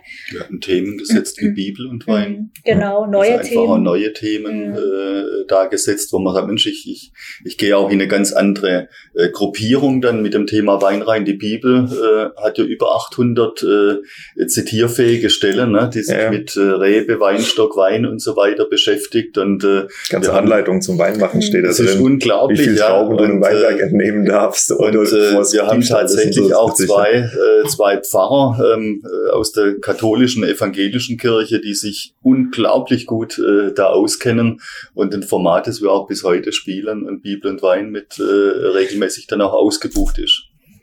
Die erste Pressereise hat dann da... Ich gerne, gerne haben. Ähm, so, Pressereise, genau. genau. Also da hat dann, ähm, also wir haben einfach im Prinzip an zwei Tagen, also da, wir haben zwei Tage ausgesucht aus diesen zehn Tagen, Weindorf Ausleseprogramm, die besonders attraktiv sind, wo man viel mitnehmen kann.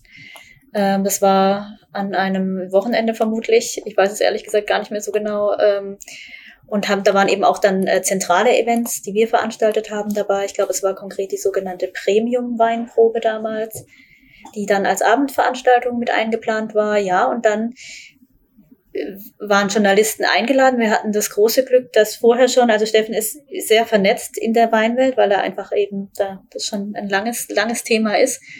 Ähm, und die Weinfederjournalisten, mit denen er im Austausch war, hatten äh, Interesse bekundet. Ne? Steffen, so war es, glaube ich, damals eben auch mal nach Heilbronn zu kommen.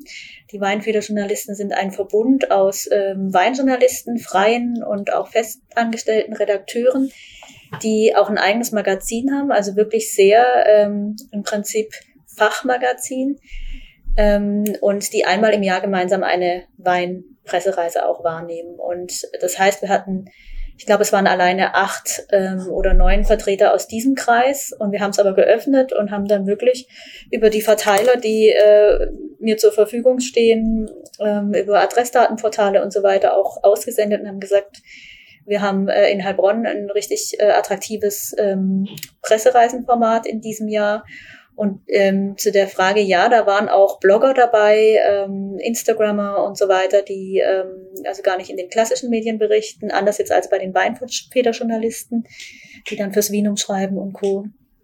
Ja, ähm, also war ein ganz bunter Mix dann nachher.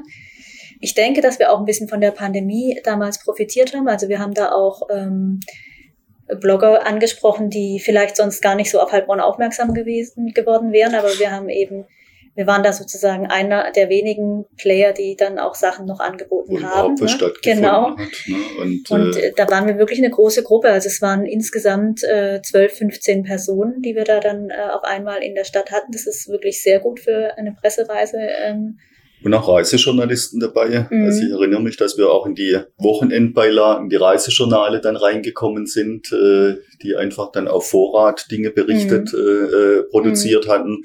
Und äh, Urlaub zu Hause war in den letzten zwei Jahren schon stark. Und ich glaube, das wird auch die nächste Zeit äh, noch eine, eine große Rolle spielen, dass man nicht die internationalen Flugreisen dann macht, und, sondern neue, unverbrauchte Gebiete und Regionen äh, erleben kann. Und da gehört Heilbronn dazu, weil viele einfach Heilbronn äh, bislang nicht auf dem Radar hatten und schon gar nicht zum Thema Wein und Weintourismus.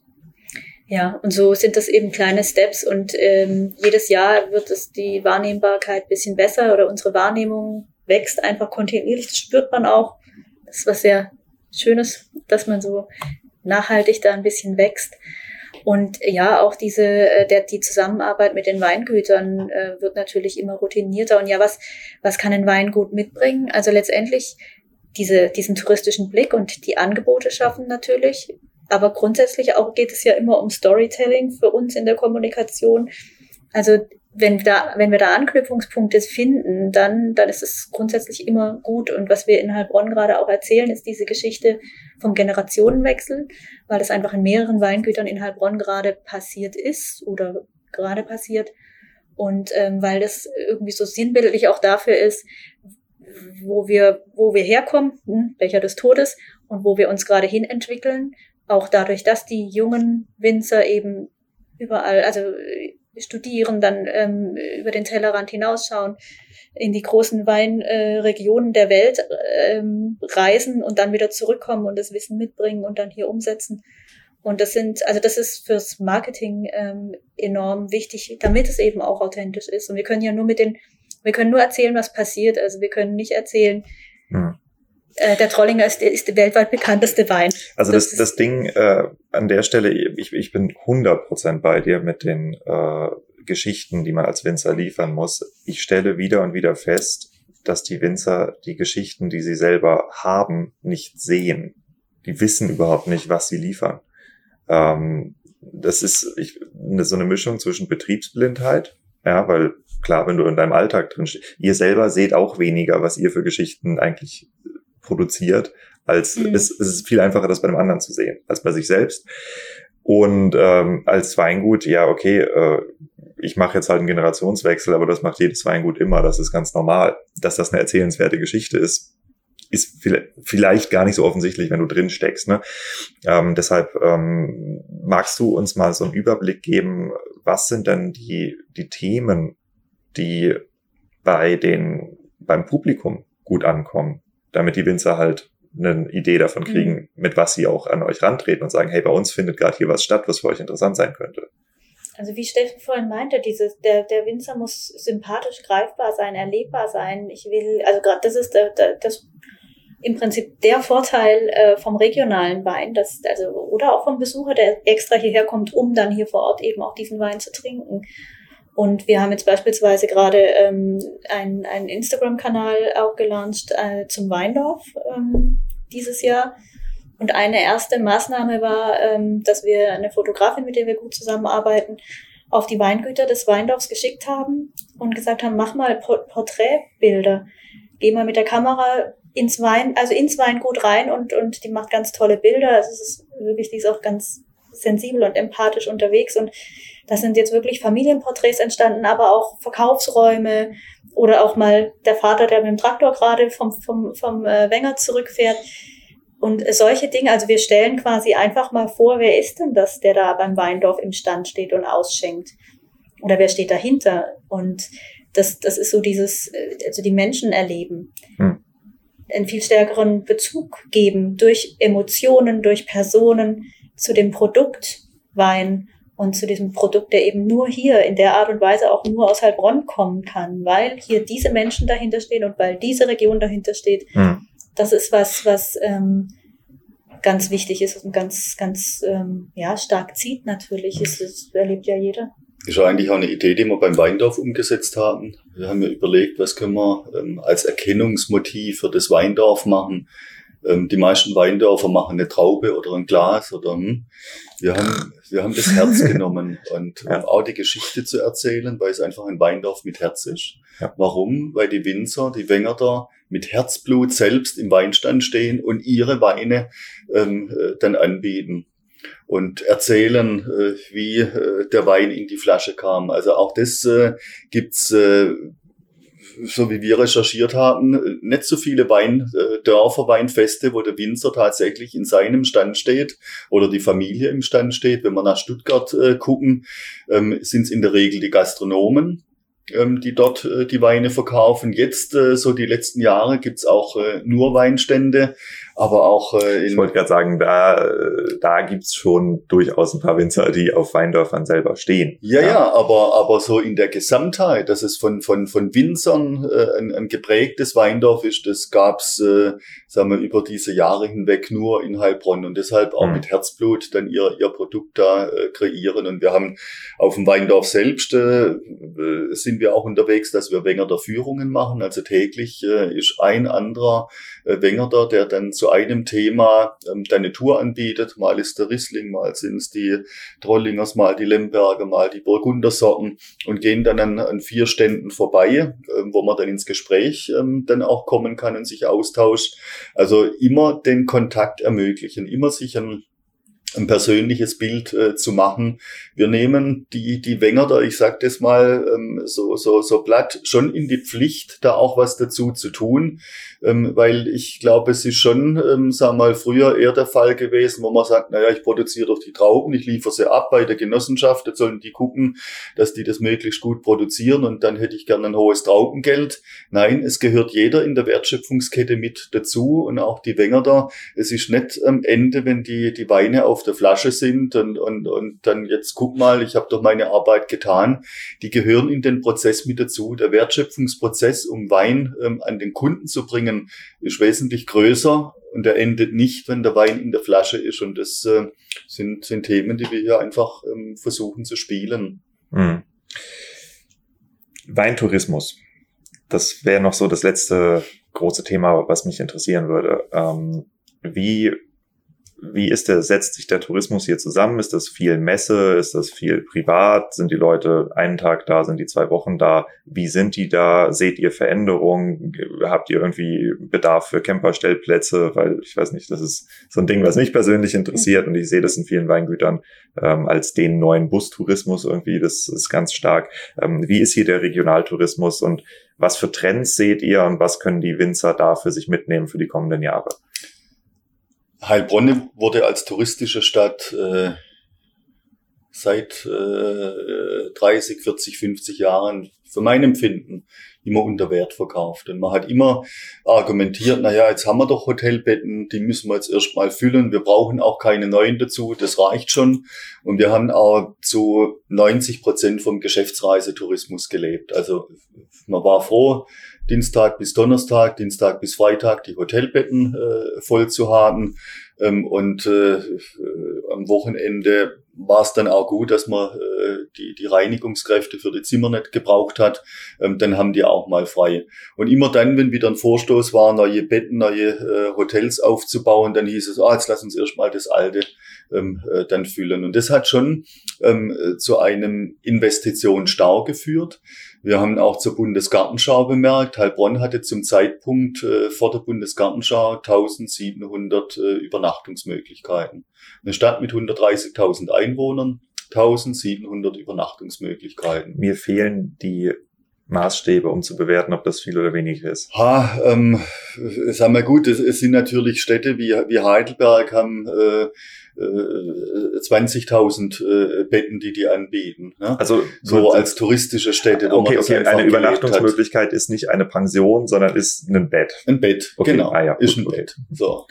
Und ähm, äh, in der Regel waren das bei uns auch wenn, dann kleinere Häuser. Wir waren auch nicht darauf drauf ausgerichtet, dass jetzt ein, ein, zwei, drei Busse mal in die Stadt kommen können. Und, äh, und das war schon die ganz, ganz große Herausforderung zur Bundesgartenschau, ähm, was dann auch letztendlich, sagen wir, einer der wenigen Schwachpunkte war, ähm, bei der Buga, dass der Busreisetourismus gar nicht so richtig äh, dann in, in, ins Laufen kam, weil einfach die Infrastruktur nicht ge äh, gelebt wurde. Wir mussten Heilbronn immer ähm, mit dem zusätzlichen Angebot im Landkreis, in der Region vermarkten, was natürlich für die Region insgesamt auch äh, gut ist, wie wir auch unser Grundverständnis haben, dass wir uns als Teil der Region verstehen.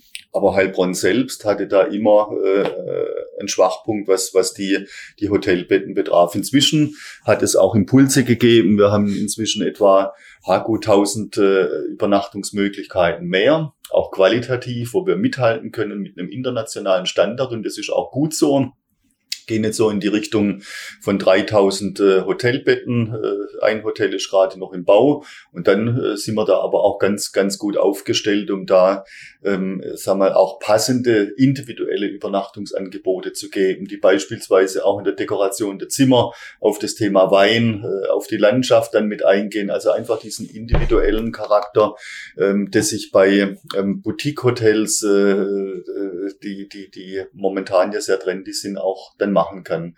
Aber insgesamt muss man natürlich sehen, ähm, sind wir, ähm, wenn man es mal positiv ausdrücken möchte, noch eine unverbrauchte touristische Region. Also da kann man noch verdammt viel entdecken. Wir merken auch, dass wir die Leistungsträger immer noch motivieren müssen, da mitzumachen. Das ist, äh, wir saßen gerade diese Woche zusammen, auch im Arbeitskreis Weintourismus Württemberg. Und das größte Problem, das wir da momentan haben, ist, dass die Gastronomie fehlt. Montag bis Freitag hat die Gastronomie zu. Mittags kann man niemanden irgendwo hinschicken, weil einfach das, das Fachkräftethema ähm, da komplett ähm, dann auch durchschlägt. Äh, also Riesenherausforderung, die auf uns noch zukommen äh, wird, weil Tourismus ohne Essen und Trinken einfach nicht funktioniert. Und wenn ich keine Gastgeber habe, dann äh, kann ich auch nicht äh, Gäste anlocken. Ähm, Aber da eine riesen, ähm, ein Riesenpotenzial auch für die Stadt, da zu sagen, komm, ich mache es jetzt anders. Ich, äh, ich bin ein guter Gastgeber. Ich mache einfach die Extra-Runde. Ähm, ich, ich gehe als äh, Hotelchef auch raus und mache die Stadtführung, gehe ich mit mit meinen Gästen oder gehe in den Weinberg am Samstag, wir gehen zu einer Traubenlese ähm, mit dazu. Und da arbeiten wir tatsächlich an, an, an vielen Ecken, um das einfach bewusst erlebbar zu machen. Auch das Thema Wohnmobilstellplätze ähm, bislang ähm, sehr unterbelichtet in Heilbronn, aber auch da sind wir gerade mit der Stadtverwaltung in engem und gutem Austausch, um zu sagen, wir brauchen einfach zusätzliche Stellplätze, ähm, die an ein ÖPNV-Netz, also Bus und Bahn angebunden sind oder wo ich mit dem Fahrrad in die Innenstadt fahren kann, wo ich auf einem Radwanderweg sind, äh, äh kommen kann. Wir liegen hier ja direkt am, äh, am Neckar, wo viele ähm, überregionale Radwege, Vier-Sterne-Radwege vorbeigehen. Auch der, der Vier-Sterne äh, Weinradweg äh, führt durch Heilbronn. Und das sind einfach alles so Anknüpfungspunkte, die ich nehmen kann, um den Tourismus da ähm, dann auch zu treiben.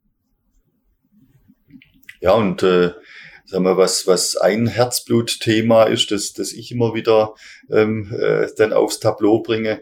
Ich, ich würde mir wünschen, wenn wir wirklich so einen richtigen weintouristischen Leuchtturm in Heilbronn ähm, dann mal hätten.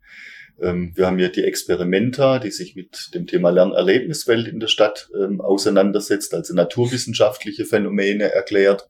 Und ich würde mir das im übertragenen Sinne auch für das Thema Wein, Lebensmittel ähm, äh, da wünschen. Wir, wir haben ja noch mehr als das Thema Wein zu erzählen, ähm, denn in Heilbronn und guckt da immer mit großen Augen, was jetzt beispielsweise in Bordeaux, die Südtee, Wollte ich gerade sagen, äh, hier müssen wir eine Reise nach Bordeaux machen. Ähm, ja. äh, dann umsetzen kann. Und äh, schön ist, dass da auch einige Player in der Stadt mitspielen. Auch die regionale Presse greift das Thema immer wieder auf, um das zu treiben. Und das wäre schon so ein, so, ein, so, ein, so ein kleiner Traum, den äh, ich mich freuen würde, äh, mir oder der Stadt den erfüllen zu können, mhm. wenn man ähm, tatsächlich so eine Weinerlebniswelt äh, in Heilbronn schaffen äh, könnte als Leuchtturm im Weinanbaugebiet mhm. Württemberg, wo man hinfährt und wo man dann ein breites Schaufenster von dem hat, wie es auch in Bordeaux oder an anderen Stellen ähm, äh, dann in, in, in Frankreich äh, stattfindet. Äh, Duchamp oder Lyon sind ja ähnlich diese äh, Erlebniswelten des Weins und der Gastronomie, die da gebaut wurden, dass wir da in Heilbronn ein Zeichen setzen. Ich glaube, äh, das Umfeld hätten wir dazu. Auch die Verknüpfung zur Hochschule ähm, könnte ähm, äh, durchaus gegeben sein. Warum nicht äh, da drin auch Vorlesungsräume äh, haben, Praxisbeispiele, wie funktioniert Markt, ähm, dann auch zu haben und da dann auch den Tourismus ähm, dann mit ranzuhängen. Mhm. Ja, absolut. Also ich war, äh, war jetzt einen Monat in Bordeaux und was die da gemacht haben, also einerseits allein die Immobilienwelt rund um Wein. Hier gäbe es auch ein paar Leute, die Immobilien hinstellen können. Ähm, aber auch die Bordeaux Wine School. Das ist ja Regionalmarketing, aber das ist das mit Abstand beeindruckendste, beeindruckendste Weinmarketing-Konzept, was ich jemals irgendwo gesehen habe. Und äh, ich kann mir vorstellen, dass äh, ja, dass vieles davon hier umsetzbar wäre, weil ihr so eine wirtschaftsstarke Region seid. Also das ist natürlich nichts, was jetzt ja von von von nichts kommt. Ja, aber nee, da habe ich sofort dran gedacht, eben als du das gesagt hast. Ähm, ich würde das Ganze jetzt zu einem Abschluss bringen und habe noch ein ganz äh, ja so, so, eine, so eine Frage am Abschluss, die ich mir einfach mit aufgeschrieben habe eben. Wie sehr ist es der Auftrag des Stadtmarketings, nur die positiven Seiten der Stadt herauszuarbeiten? Also betreibt ihr hier Greenwashing? Und du hast vorhin gesagt, es gibt unangenehme Fragen von Journalisten. Worum geht's da? Das ist eine spannende Frage, die uns sehr beschäftigt. Aber ich gehe jetzt mal davon aus, wir reden jetzt nicht mehr nur über das Thema Wein, sondern Stadtmarketing ja. allgemein, ne? Bei der Frage. Ja. Gerade in Heilbronn ist es tatsächlich so, dass es so der Dreh- und Angelpunkt ist für uns. Ähm, also wenn wir wirklich Stadtmarketing an die Stadtbevölkerung denken, ähm, dass das, das Thema ist, dass die eigene Wahrnehmung der Stadt in Heilbronn teilweise sehr schlecht ist und dass es vielleicht fast schon äh, so ein bisschen ein Volkssport auch ist, sich über die eigene Stadt zu echauffieren und sich aufzuregen. Ich meine, das passiert überall, gar Deutsch. keine Frage. Aber es ist irgendwie äh, so ein bisschen auch was sehr Typisches hier für diese Stadt und kommt vielleicht irgendwie auch aus der Geschichte heraus. Ist wäre spannend, könnte man auch einen anderen Podcast noch zu machen. Aber ja, das ist ein Thema und natürlich sind wir verleitet, immer ein positives Bild zu zeigen. Aber wir haben eigentlich vor der Pandemie schon äh, beschlossen gehabt, wir wollen, wir wollen diese Stimmung aufgreifen und äh, wir wollen sie einfach mal wiedergeben. Also wir hatten eine Kampagne. Also ihr Mozart über die Anwohner dann, oder wie? Nicht ganz so. ähm, also letztendlich hätten wir eigentlich die, diese ganzen negativen Aussagen, die wir tagtäglich so hören, äh, und, und nicht nur wir beim Stadtmarketing, sondern auch ich als Sarah in meinem Bekanntenkreis und äh, jeder von uns. Heilbronn ist doch gar keine Unistadt. Heilbronn ist hässlich. In die Innenstadt kannst du gar nicht gehen. Ähm, äh, lauter solche Dinge. Ähm, Heilbronn ist langweilig, hier, hier geht nichts, hier sind keine Konzerte, ähm, ich muss nach Stuttgart fahren und so weiter. Das sind alles Dinge, Aussagen, die wir ähm, aufgegriffen hätten ähm, und sie einfach mal so reingetragen hätten mit dem Gedanken, setzt euch mal damit auseinander. Also einfach nur anregen zum, lasst uns drüber reden. Ähm, also wenn ich, wenn ich das jetzt gerade höre, mhm. das sind doch komplette Steilvorlagen für jeden Gewerbetreibenden hier. Wenn man sagt, Heilbronn ist hässlich, dann kann man sagen, okay, dann mache ich was dagegen und habe einen riesigen Marketing-Push. Wenn ich sage, in Heilbronn geht nichts, okay, dann gehe ich halt mit ein paar Leuten zusammen und organisiere mal ein Konzert im Park. Also das ist, das ist ja Gold, wenn man diese Aussagen eigentlich mal sammelt und mhm. guckt, okay. Mhm. Also die Kampagne wäre eine Ansichtssachenkampagne, also ist Ansichtssache, mhm. wäre so die, Bottomline gewesen.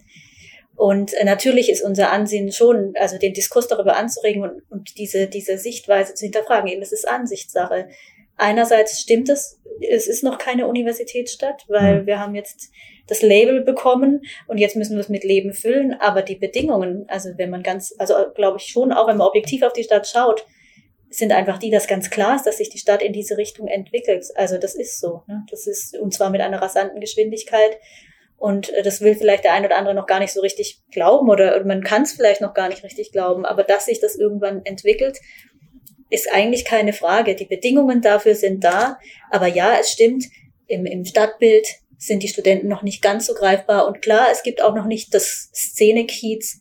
Es gibt auch noch nicht vielleicht diese Clubskultur, die es nachher ist, oder diese oft von Studenten selbst betriebenen Spelunken, ja, wo noch drin geraucht wird und wo es den aus dem Pappbecher äh, den, den, den Wein für, für 1,50 Euro gibt. Das gibt's vielleicht noch nicht, weil eben dieses, aber das ist was, was der Markt regeln wird.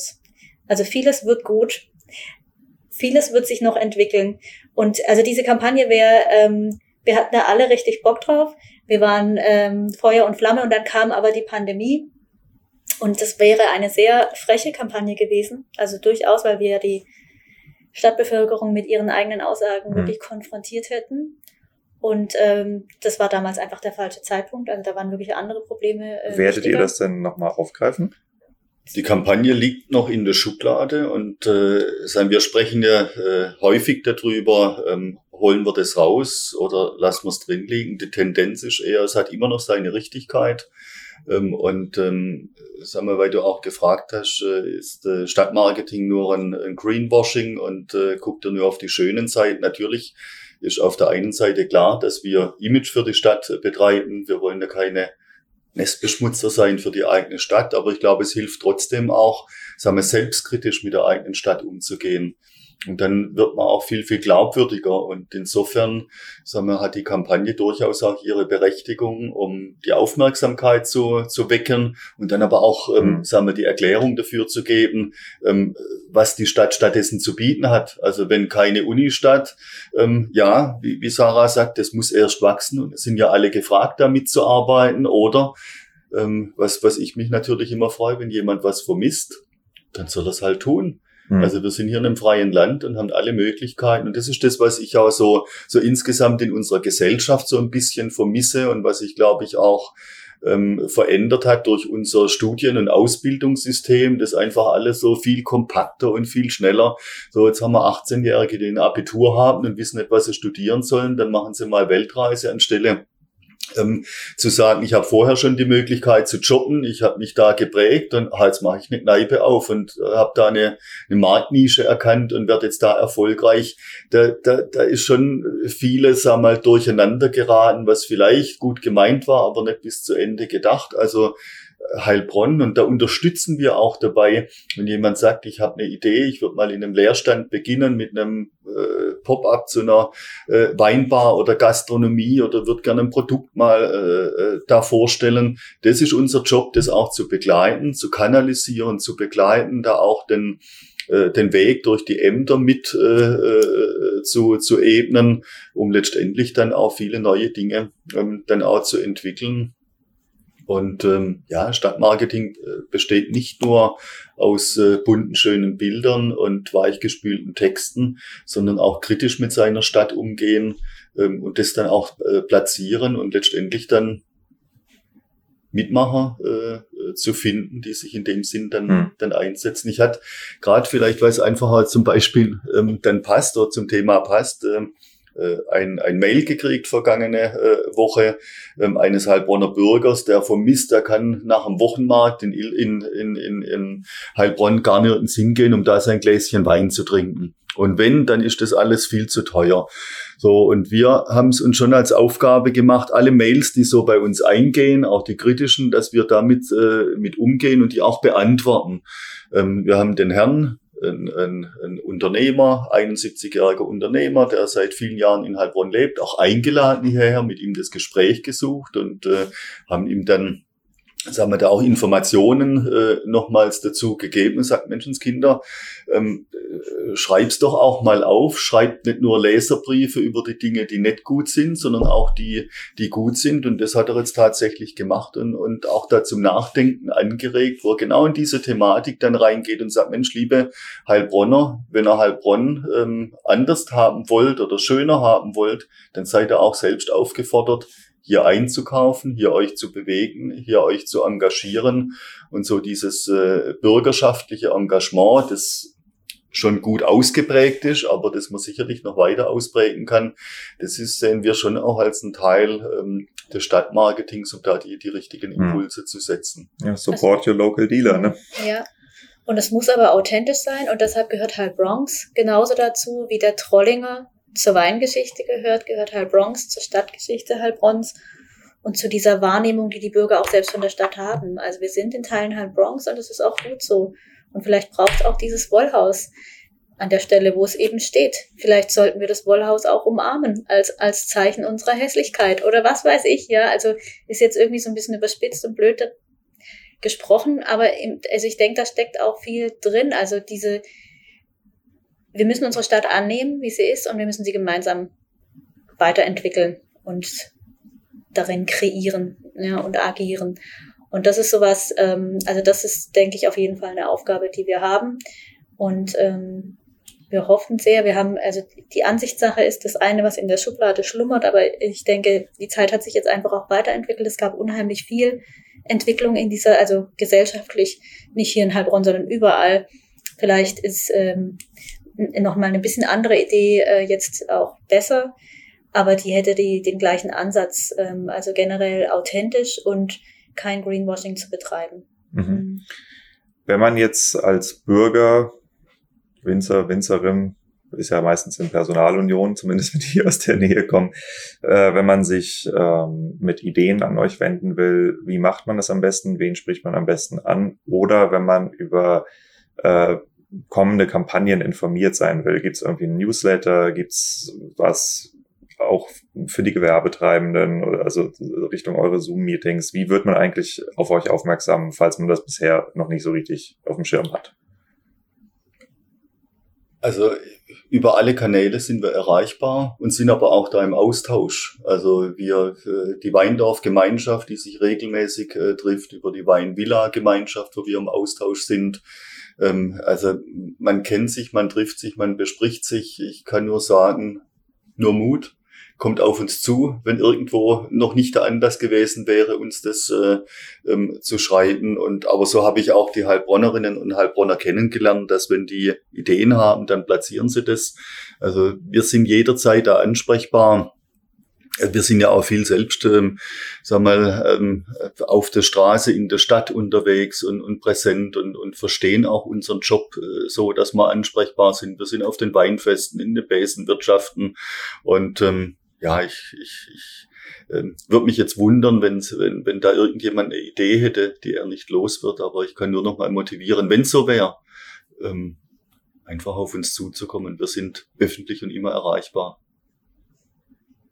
Zu regulären Bürozeiten. Aber die Erfahrung habe ich auch 24-7. naja, nee, das ist ja auch das Schöne durch den, die, die ganzen äh, sozialen äh, Medien. Ähm, äh, und, und da wir wirklich auch die, die gesamte Bandbreite bespielen, ähm, erreichen wir, glaube ich, schon äh, grundsätzlich 100 Prozent der Zielgruppen, wenn es jetzt speziell um die Weinwirtschaft äh, dann auch geht. Und es ist jetzt nicht nur ein, ein ähm, äh, Geplänker 24-7 ähm, erreichbar. Also es geht nichts verloren, egal auf welchem Kanal er uns äh, versucht zu kontaktieren. Nehmen wir das ernst, greifen es auf, spielen es ein, man kriegt eine Antwort und äh, es ist immer irgendwas rausgekommen äh, bei so einer Idee, die man auch umsetzt und die wir, so bildlich gesprochen, dann auch in Schaufenster stellen können. Das ist schön zu hören. Ich würde sagen, wir stampfen das für heute ein. Wir haben jetzt schon fast anderthalb Stunden. Und ähm, ja, vielen Dank. Es war sehr, sehr interessant. Viele Themen. Ich habe äh, eine ganze Menge mitgeschrieben, wo ich weiß, dass ich nachforschen möchte und äh, würde mir gleich gerne noch ein paar Kontakte von euch sichern. Und ähm, ja, vielen Dank äh, für die Einsicht ins Stadtmarketing. Ähm, es ist, glaube ich, ein in Teilen unterschätzter Bereich. Ähm, vor allem, ich glaube auch, dass das Stadtmarketing an sich ein erst entstehender Wirtschaftsfaktor ist in ganz vielen Städten. Ja, also vielleicht seid ihr da sogar noch weiter als manche andere, gerade wenn die Orte kleiner sind. Ähm, aber da würde ich, wenn ich jetzt Winzer wäre und hier zuhöre, ich würde euch auf jeden Fall stark im Auge behalten. Gut, damit würde ich sagen, vielen Dank euch beiden. Schön, dass du da warst. Komm wieder. Das ist der Plan. und du, liebe Zuhörerinnen, lieber Zuhörer, wie immer, wenn dir das Interview gefallen hat, dann sei doch so gut und teile es mit deinen Freunden. Bis zum nächsten Mal.